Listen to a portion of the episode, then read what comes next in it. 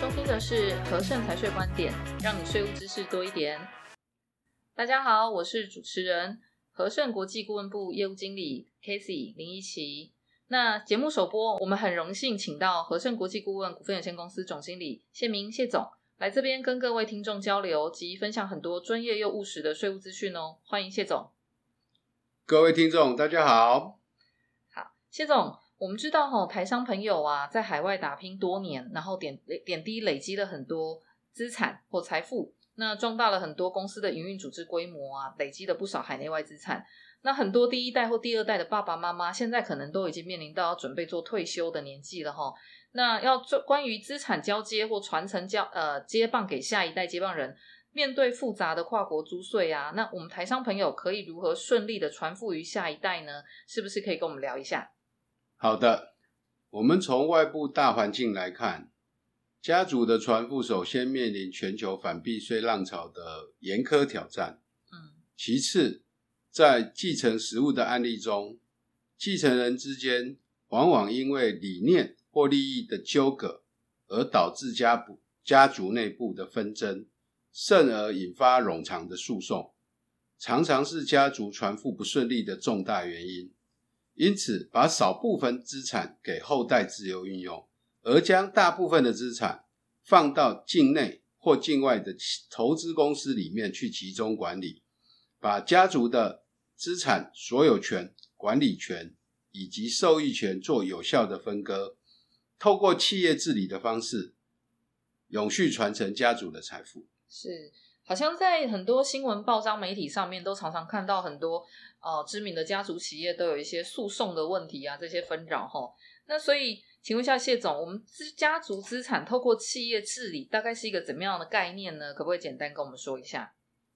好的，不论是家族企业或者是家族资产这些标的物，在传承上啊，可以将资产的三个要素切割来分开管理。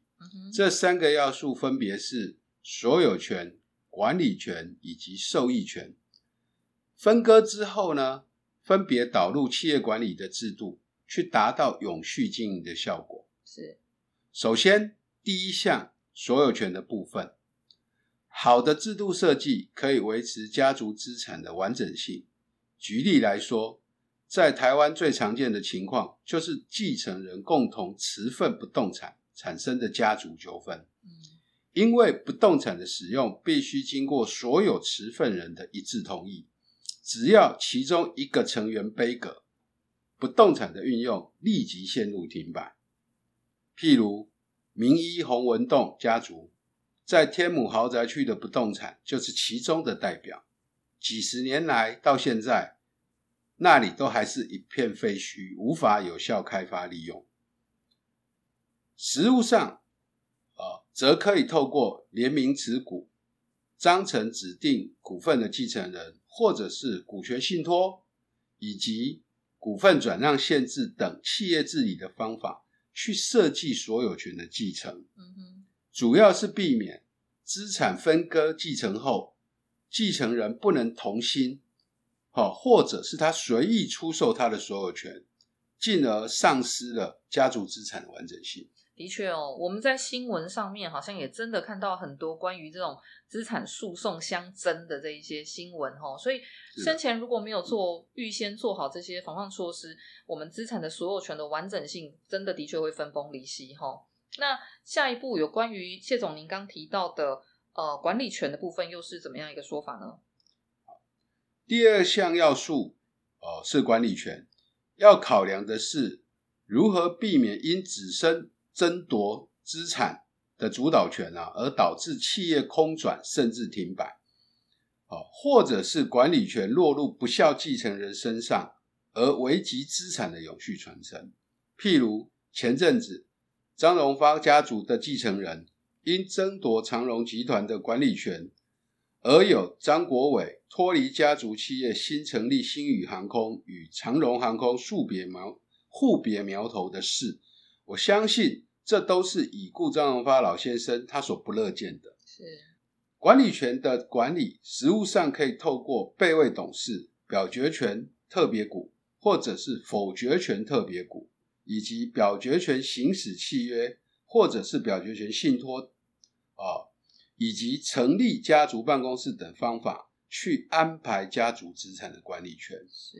这些都是可以做得到的。了解，所以管理权的部分主要是要确保我们家族资产的永续经营这个方向。是的，那第三个要素是受益权。现在实务上，继承人愿意共同参与家族事业的管理，在比例上其实已经不高了。呃，有些传统企业甚至都交给专业经理人去接班了。嗯哼。但是，如何保障资产继承人的受益权，且同时又不又不要让专业经理人受继承人用所有权去干扰管理权？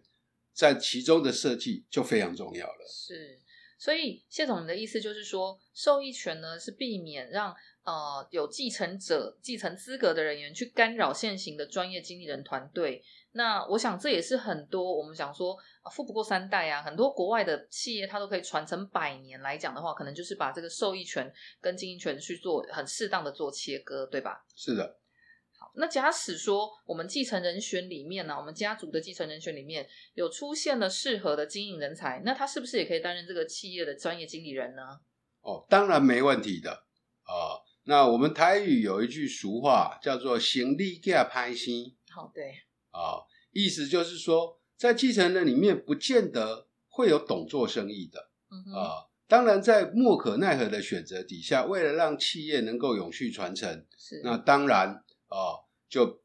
没有适当的继承人去做专业经理人的时候，那只能从外部啊去训练专业经理人出来了。是，所以跟我们以前印象中的专业经理人比较不一样，会一般觉得专业经理人好像就是要从外部找团队进来去经营这样子。内部当然是最好的。是，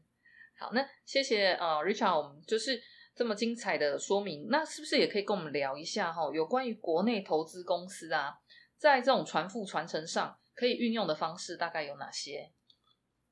在传统上，透过国内投资公司去做资产传承的规划，早就行之有年了。然而，很多人都不知道的是，近年来台湾公司法有蛮多的正向变革，针对所有权、管理权以及受益权这三大传承要素。现在都可以用股权信托，或采用现在国内公司法中的闭锁型公司形式，在章程中去明定股份转让啊，或者是表决权，或者是否决权啊等等的条款呢，让这三个要素呢更具弹性。譬如啊，其中的股份转让限制，它就可以防止所有权让外人持有。避免引狼入室啊。另一方面，如果有指定接班人的话，他就可以设计所谓的表决权特别股，在章程里面去保障接班顺利。嗯，这样听起来 好像跟跟我们时下，不管你是一些新创公司也好，或者是待于急于转型的传统传产公司来讲的话，这个新的公司法的修改，吼，好像对公司的股权经营权来讲更具有弹性。那是不是可以跟我们聊一下？那这跟这个部分跟境外投资公司在传承上有什么不一样的地方？好的，早期我们台商对于境外投资公司的运用都是比较粗糙的，但是随着法令的变更以及国际的规范越来越严格，尤其当家族资产纳入企业治理之后，这些境外资产或控股公司的相关管理就变得更重要了。在以往，我们和盛一直在推广所谓的联名持股，或是备位董事，以及特别修订章程，这些都是为了企业转企业传承的所有权与管理权以及受益权去做一些预先安排。嗯哼，所以吼，其实回归让刚谢总讲的，人生最大的课题，最后的终点都会走向死亡，所以关于继承啊、传承这个议题，是每个人都避免不掉的课题。那不管说像谢总您刚提到的，就是透过公司的联名持股方式也好啦，还是选用备位董事，或者是我们在公司章程指定特别股份的继承人，那现在目前听起来跟我们台湾现行修法的一些新的公司法规、税务法规来讲的话，好像都有一些异曲同工的地方齁。那不知道说关于境外信托这一块啊，谢总是不是也可以帮我们简单说明一下？因为我想很多听众可能也想要了解，关于信托是不是一个财富传承的好工具呢？好的，财富传承的工具是非常多样的。如果就信托而言，我会把它分成境内信托以及境外信托。而境内信托受限于国内法令的关系，在法令上是比较僵化的。当然，它在某种程度上针对境内的资产去做境内信托，还是有相当的功能。是，但是对于境外的资产部分呢，国内的信托就缺乏了弹性了。所以这个时候，我们可以利用国外的信托来补足国内信托的不足，因为两者的信托基本概念都是一样的，也都各有利弊，并没有哪一个谁是谁非的问题，主要是取决在资产的特性，必须随着资产的特性而有不同的境内外信托规划。哦，所以比较著名的例子，可能就像是那个台塑集团，然后他们在境外好像也有成立一个开曼信托嘛，哈，所以也就是说。哦，我们必须要针对我们自己的资产特性，不管这个资产是在国内或者是海外，然后我们要来去做一个信托安排的时候，就要考量到国内的资产特性跟国外资产特性，在税负方面是不是可以顺利将这些资产移转到他自己指定的受益人身上。那这听起来都是一个非常重要的课题，也都要事先先做好功课跟规划安排的。是的。那不知道说谢总。最最近啊，坊间就呃讨论度很高的有关于家族办公室这一块，是不是可以请谢总帮我们简单说说它的起源，还有运用的优势是什么？好的，家族办公室的起源在国外由来已久，呃，例如 Rothschild 家族以及洛克菲勒家族都是经营相当成功的家族办公室。我每次跟台商企业家谈到传承的议题时，他们共同的疑问都是：台商为数众多，都是中小型企业，家族办公室这种大型财团在用的传承工具，真的适合中小企业吗？答案，我认为当然是，但是要去无存菁的使用。家族办公室的概念。主要是针对家族资产的传承制度去订定一个明文规章，那个规章我们称之为家族宪章。透过家族宪章去规范家族成员他的权利以及义务，啊，以及家族治理机构的相关职责，并推选家族委员会，然后去结合外部的金融。法律、税务等专业人士组成家族办公室，为所有的家族事务提供服务，让家族财富跟家族企业去做一个无缝的融合，进而促成了财富相传，并减少家族内的纷争。在这个概念之下，就没有中小企业适不适用的问题了呀。嗯，结构一样，只是规模大小不同而已。是。所以我们很常看到欧洲有一些呃家族，他们除了家族宪章之外，他们还有甚至还有自己的家族徽章哦。所以这个部分呢、啊，我想真的是一个很特别的呃不同的特性。那这样听起来哈、哦，不管是综合以上我们刚提到的这些境外公司的工具也好，或者是股权安排，那境内外的信托或者是家族办公室，不管以上哪一种工具，都需要依照我们自己本身的需求来去做一个量身的打造，对吧？